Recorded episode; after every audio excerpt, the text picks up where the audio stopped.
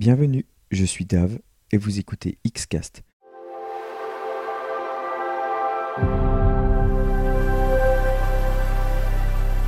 Le podcast subjectif et subversif 100% Xbox. Il est donc l'heure de vous servir dans ce verre ce délicieux breuvage qu'est Outer Worlds et de déguster du gameplay et du game design autour de la cuvée spéciale nommée Péril sur Gorgone en commençant par une brève de comptoir.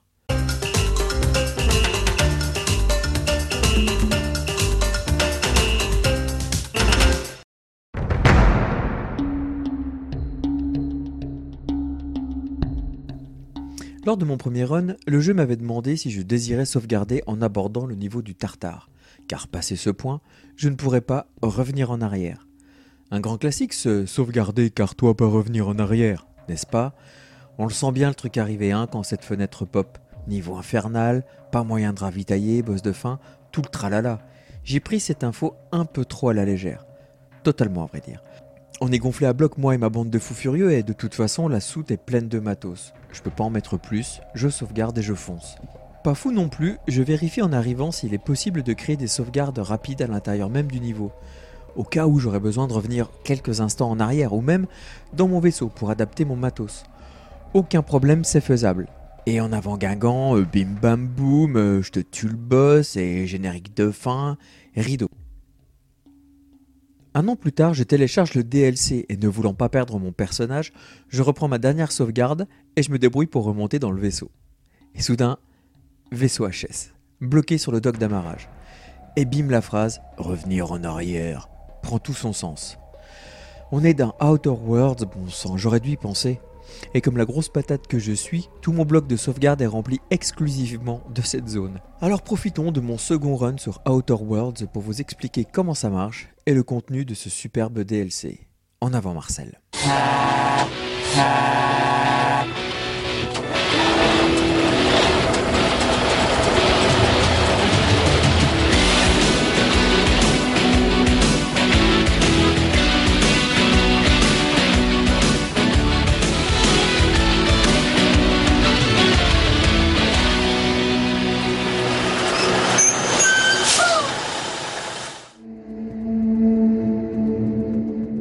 Je suis débutant en RPG, je le confesse.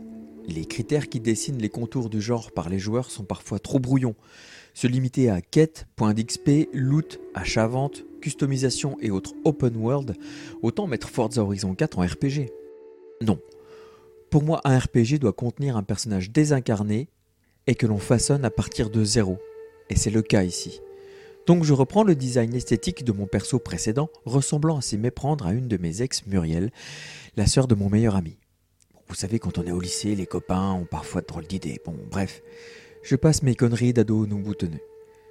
Je l'avais appelé Oxyplegats, nom d'un groupe de doom metal, ayant créé, je crois, un seul album, mais un album concept extraordinaire.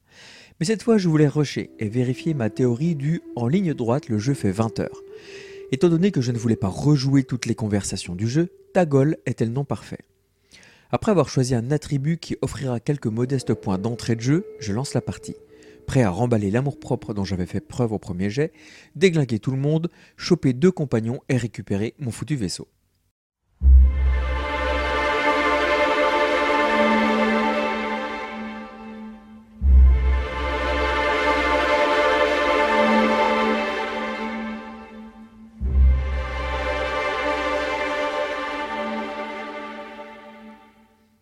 Au bout de 3 heures, je l'avais récupéré ainsi que Pavarti et Max, et je m'envole. Et le drame. Pas de gorgone, pas de péril, sauf pour la demeure. La panique à l'idée de me farcir je ne sais combien d'heures de jeu. Et cependant, même en me dépêchant, les points d'XP fusent. Je prends du plaisir et je me dis que ah, ce serait quand même idiot de débarquer sur Gorgone sans matos. Je décide de ralentir un peu et de profiter de la quantité incroyable de loot amassé et jeter un coup d'œil dans le menu personnage. En équipant mon perso, j'en avais oublié l'utilité des points d'expérience. Arrivé à un certain nombre, on grimpe d'un niveau, obtenant ainsi une dizaine de points à distribuer parmi 7 compétences et des points d'avantage. Un point attribué à une compétence nourrit 3 spécialisations. Quand une compétence cumule 50 points, il est possible d'upgrader individuellement chaque spécialisation. Les points d'avantage sont divisés en trois paliers. Chaque palier possède 14 bonus, permettant plus de transport, plus de munitions, plus de coups critiques, ce genre de choses. Il faut déverrouiller un certain nombre de bonus pour accéder au palier suivant. Je trouve que les manières d'impliquer le joueur par le choix sont assez folles, puisque durant le jeu, il sera possible de développer des défauts pour échanger des points d'avantage contre un malus affectant ses spécialités. Par exemple, le jeu trouve que vous êtes un peu trop sensible aux brûlures. À la fin d'un combat, une fenêtre à l'effigie de Spacer's Choice s'ouvrira. Il vous proposera par exemple plus 20% de dégâts au feu, qui feront chuter votre spécialité médecine de la compétence technologique contre un point d'avantage à placer où bon vous semble. C'est super bien pensé. Pour finir, durant le jeu, on récupère ou on achète du matos pour les armes et les armures, permettant de les booster sur un établi, ainsi que des pièces assurant leur pérennité.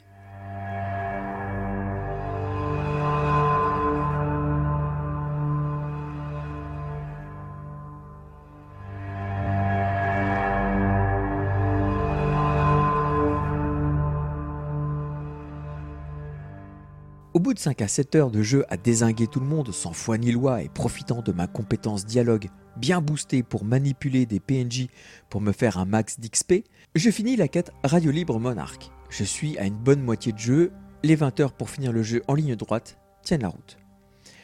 Je décolle enfin, et croyez-moi ou non, en plein voyage, on frappe à la porte. Pas chez moi, non, non, celle du vaisseau. C'est un type d'une compagnie type UPS qui me livre un colis. Si, si, je vous jure le genre d'événement dont je me fiche éperdument en temps normal.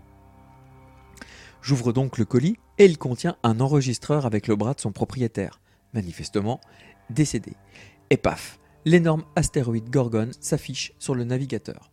C'est divinement bien amené. Quelle intelligence de la part de l'équipe narrative. Et donc direction ce fichu caillou pour savoir ce qui s'est passé là-bas.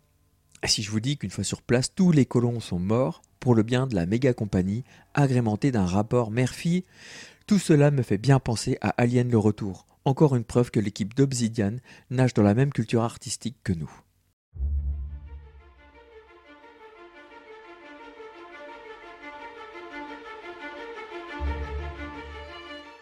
Le désir de flâner, profiter et de tout lire me reprend. Et graphiquement, même si le jeu n'est pas optimisé sur Series X et S, le rendu semble grandement amélioré. Il est même probable que certains assets aient été ajoutés. Les effets de lumière sont sublimés par des mesh shaders, c'est vraiment beau. Seul le framerate n'a pas changé. L'histoire se passe dans un gigantesque laboratoire de Spacer's Choice, où mademoiselle Ambrose vous demande de récupérer le livre de sa mère qui bossait là-bas. Je ne m'attendais pas vraiment à être super bien accueilli, et je peux vous dire que les combats sont beaucoup plus compliqués que sur le jeu de base.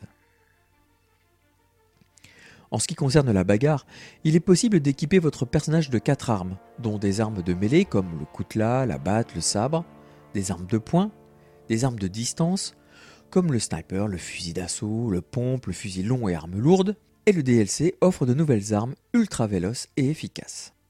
Et que serait un RPG sans fonctionnalité élémentaire Fonction corrosive contre les armures, électrique contre les robots, plasma contre les organismes vivants, le NRA, sorte de produit radioactif, sont de la partie. Et afin de se démarquer, Outer Worlds propose des armes scientifiques aux dégâts moindres, mais offrant une alternative de gameplay, comme pour le rayon rétrécisseur qui transforme vos adversaires en tout petits personnages, ou encore le Gloop Gun, projetant une bulle visqueuse qui soulève les ennemis dans les airs le temps de les arroser. De plus, il est possible de ralentir le temps façon Bullet Storm. Il sera possible d'ajuster son tir de façon à viser des points faibles sur chaque ennemi, Tirer dans la tête provoquera un malus de cécité ou un malus de déplacement quand on tire dans les rotules. Le choix, toujours le choix, le Spacer's Choice. It's not the best choice. It's Spacer's Choice. En tout cas, bien utile sur ce DLC.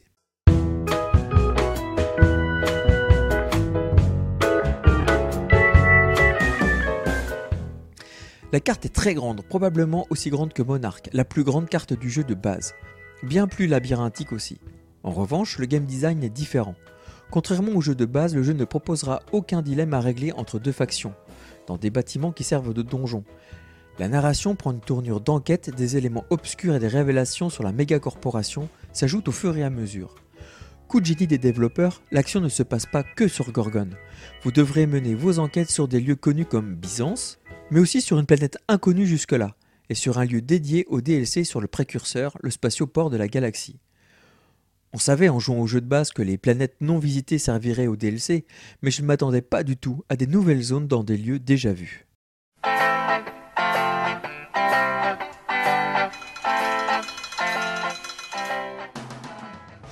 Pour ma part, Péril sur Gorgone correspond à tout ce que j'attendais d'un DLC. Nouveaux décors, nouvelles fonctionnalités, contenu narratif supplémentaire. Le rapport qualité-prix est excellent. Les 13 quêtes du jeu proposant une bonne quinzaine d'heures. Le fait qu'il surfe sur les niveaux déjà existants renforce encore la cohésion générale ainsi que les nombreux thèmes abordés par le jeu. Ah, mince, encore un truc que j'ai oublié d'aborder sur le podcast consacré à Outer Worlds. Tant pis, jamais 203, et puisque le titre du DLC Meurtre sur Eridanos a déjà popé sur le store, sans qu'une date de sortie ne soit finalisée, eh bien j'ai vraiment hâte de vous faire un autre podcast et de mettre la main dessus. Voilà, l'heure est venue pour moi de vous quitter et de vous laisser la bouteille. Il est parfois important de laisser pourrir certains jeux au fond du verre le temps qu'ils décantent et que l'on se fasse à la proposition des développeurs. Et si la première gorgée arrache toujours un peu, la seconde, une fois prévenue de ce qui nous attend, peut parfois se révéler comme une expérience incroyable. Merci de m'avoir suivi, à très bientôt. Ciao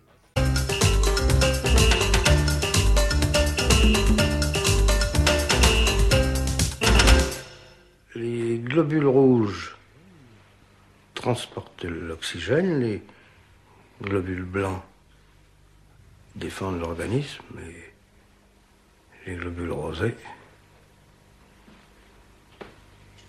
Je sais pas.